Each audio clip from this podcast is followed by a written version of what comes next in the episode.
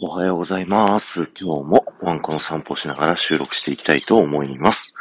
えーお正月にね、ディズニーランドに行った時のレポートパート3今日でね、えー最後まで喋り切りたいなと思っております。えっ、と、昨日はどこまで喋ったんだっけ？ウエスタンリバー鉄道までかな。そうそう、ディズニー復興生をね、いろいろ、あの、僕が喋ってる中で、一緒に乗ろうシリーズっていうのに特に力を入れておりまして、まだ6個しかね、上げてないんですけど、アトラクションと一緒をね、一緒に乗りながらいろいろ音声解説するっていう、このスタンド FM じゃないとできないことなんじゃないかなっていうのが思ってね、僕が。で、いろいろ試しながらやってるっていうので、そのやつ、アトラクションにね、実際乗ってってみようっていうことで、まずウエスタンリバー鉄道に乗り、続いてね、あの、ホーンテッドマンションに乗りまして、ホーンテッドマンションもね、ホーンテッドマンションはね、すごいよ。ずっと喋りっぱなし、頭からお尻まで。ね、よう撮ったなって 自分でも聞き返して思いましたし、あとね、ホーンテッドマンションがね、一番、あの、館の中に入るとスマホをね、こう操作しちゃいけないですってキャストさんに注意されちゃうんで、館の中に入る前に、えっ、と、45秒までセットして、で、一時停止して、で、スマホをもうカバンかポケットにしまってですね、アトラクションに乗り、安全バーが閉まった瞬間に、えー再生ボタンね、イヤホン側の再生ボタンで押していただくと聞き始めれるんですけど、いやね、面白いですよ、これは。あの、かなり、僕も詰め込んで喋ってるんで、もう終始喋ってます。あと、唯一反省点は、あの、石像のね、あの、追っかけてくる石像の部屋の隠れドナルドの紹介をするときに、すでにね、もうその隠れドナルドが真横にあるんで、あの、見つけきれないかもしれないっていうね、タイミングが遅くなっちゃって。っていうのが反省点ぐらいかな。他は結構いい感じに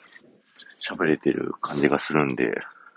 あの、今ここにこれがあるよみたいなね、話がちょうどぴったりハマってるんで、すごいね、いいなと思いました。皆さんぜひね、一緒に乗ろう、ホーンテッドマンション。あの、何回も乗ってる方向けです。あの、初めて乗る方は、まずアトラクションを純粋に楽しんでよくて、で、何回も乗ってどこに何があるってもうね、頭の中に入ってるっていう人にね、あの、聞いていただきたいなと思います。で、アトラクション降りて、こう、何、無表情のキャストさんに、こう案内されながら外に出て、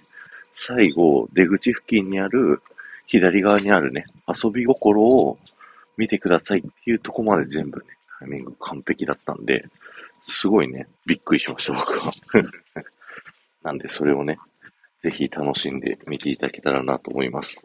それ乗った後はですね、パークいろいろ散策しながら、なんかプーさんコーナーでね、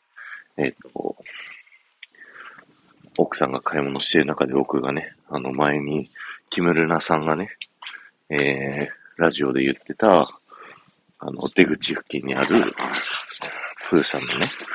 あの、積み木でいろいろなキャラクターの文字ができてるっていうところをね、見て回ったりだとかしつつっていう感じで、その次モンスターズインクにね、乗りに行きました。これも一緒に乗ろうシリーズがね、あるんですよね。で、モンスターズインクのアトラクションももうね、一緒に乗ろうシリーズ、ここだけしか紹介してなくて、なんか他にね、いろいろ豆知識を紹介してないところが結構ありましたし、今回もね、新しいの見つけたんですよ。あの、ハリーハウゼンっていうね、あの、和食の高級レストラン的なところの、のれん？のれんのね、文字がね、あの、肉眼じゃ見えないですよ。ライトを当てると、なんか裏側、反対面に書いてあるんですけど、ここにはいないよって、その、ブーを探すゲームやってるじゃないですか、僕たち。で、そこに、あの、ここにはブーはいないよっていうのを示唆してる文字が見えるっていうので、僕ちょっと、お鳥肌立ちましたね。あとね、ミッキーのね、旗があるっていうのを僕ね、副音声で喋ってるんですけど、実はね、自分の肉眼ではまだ見つけてなかったんですよ。だからね、それを必死に探したんですけど、ちょっとね、今回見つからなかったんで、また見つかるまで何回もね、あの、乗らないとなっていうのを思っております。あとね、Q ライン、待ってる列のところにも、いろいろね、遊び心があって、あの、まずは、外の待ってるところの、あの、植木が、あの、生えてるところていうのかな。それのね、なんかいろんな四角い形の植木がいっぱい、あの、生えてる、その植木の鉢的な、まあベンチになってるところなんですけど、それのね、あの、入り口、並ぶ側から一番奥、左奥のところの向こう側、壁側で、あの、見えないところなんですけど、そこにね、隠れミッキーがあったりだとか、あと、もう一個は有名ですけど、建物の中入ってね、こう、世界中の世界地図が、こう、ドアでね、形になってるところの一箇所のドアノブがミッキーになってるよっていうところ他にね、あの、モンスターズインクの会社の受付のラジオっていうのかななんかその、テーブルの上に置いてある機械を見てると、なんかね、スポンサーのパナソニックのね、ロゴが入ったそのラジオが置いてあって、おーってね、思いました。なんかそこを何気なくね、通り過ぎるんですけど、そういったね、あの、パナソニックって、もともとそこミートザワールドだった時もね、あの、松下電器さんがね、スポンサーついてて、で、スターツアーズに一回移ったんだったかなスポンサーが。で、そこからね、あの、屋根のアンテナもパナソニックになってっていうので、ディズニーランドにはね、あの、松下幸之助さん、パナソニックが、あの、切っても切れないね、関係値だなっていうのを改めて感じたなっていうね、そんな、えー、思い出がありました。そしてその後はね、スティッチエンカウンターを、えっ、ー、と、見に行きましてね、あの、梅干しって、前た、僕のね、えー、ディズニー副音声でスティッチエンカウンターを紹介した時のネタの、えー、写真を撮りに行きましたね。で、梅干しの下にね、なんか、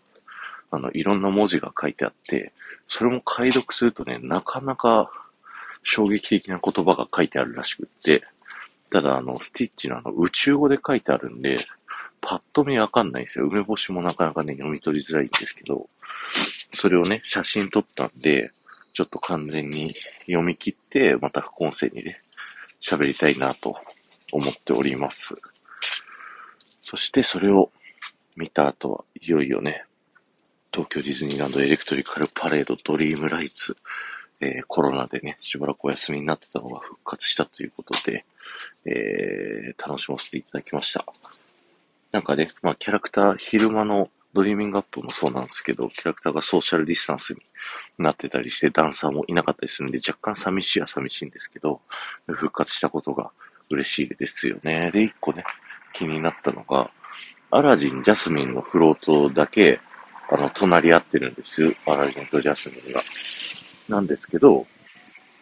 あの、アラジンとジャスミンの間にね、アクリル板が効いてあって、おーって、なんかすごいね、ある意味関心というか、なんかすごい現実に引き戻された感があるんですけど、ただそういうところもね、マニアな人たちは見てしまうというね、そんな感じです。で、プラザンのね、ウォルト・ディズニー像の、パートナーズ像の前で見させていただいたので、終わった後ね、すぐ振り返ってホームストアの2階をね、見ました。そしたらね、中に人がいてカーテン閉まる様子が見れたんで、あのー、やってるみたいですね。クラブ33。それをね、見た後は、ベイマックスのアトラクションに乗りに行きました。僕ね、初めて乗りましたんですけど、めちゃくちゃ楽しかったですね。なんか、あのー、ずっとね、横で踊ってるノリノリなお兄さんがいて、みんなからね、写真撮ってくれとか、サインくれみたいな感じで求められてたんで、なんか SNS で有名な人なんですかね。なんか知ってたら教えてほしいなと思うんですけど、すごい面白かったです。で、それが乗り終わった後にね、あの、ベイマックスの横に猫型の自販機あるじゃないですか。あれの横になんか充電バッテリーみたいな、電池の残り残量みたいな表示のメーターがあって、僕着いた時満タンの緑で、で、ベイマックス乗り終わった時に、えっ、ー、と、赤色でもう残り1個になってて、なんでこれはね、こう、変わってくんだろうなっていうのを気になっていて、でね、近く歩いてたキャストさんに、これは何ですかっていう話をね、質問したんですけど、いやー、わかんないっすっていう話になっちゃってね、あの、考えてくれたんですけど、そこもね、ちょっと調べながら、これはどういうバッテリーなんですっていうのをね、今後のディズニー副音声でね、喋っていけたらなと思います。そして最後ね、グランドエンポリアムに入ってですね、あの、グランドエンポリアムの床、床がね、あの、お店を、三つのお店を拡張して作ってるっていうストーリーなので、床がね、三種類に分かれてるんですよね、このお店って。その床をね、見て、その床の、なんだろう、切り替わるところの写真をね、撮ったりだとか、そんなことをしながら、えー、元旦ディズニーは終了させていただきました。いやー、まあ、とにもかくにもフォレストシアターですよね。まあそこはね、抽選なんでしょうがないんですけど、まあすごいね、あの、コロナが復活して、めちゃくちゃ混んでね、抽選確率下がってる中で、クラブマウスビートをね、当ててくれた奥さんに感謝したいなと思っております。今日は終わりです。ありがとうございました。この放送が面白いと思った方は、ぜひ、いいねやコメントやレターを残していっていただけると嬉しいです。そして、前回の配信から今回の配信まででコメントいただけた方のお名前をお呼びしたいと思います。こじらぼさん、のりかわさん、さいままさん、ピコリンさん、ちずこさん、きむるなさん、えー、ありがとうございました。えー、このね、元旦ディズニー行くまでの間にね、スタイフディズニー部の皆さんにはいろんなね、ミッションをこう指定してくださったりだとか、抽選当たるようにね、お祈りしてくださったりだとかで、いや、本当にね、ありがとうございました。またね、ディズニー行くのはしばらく先に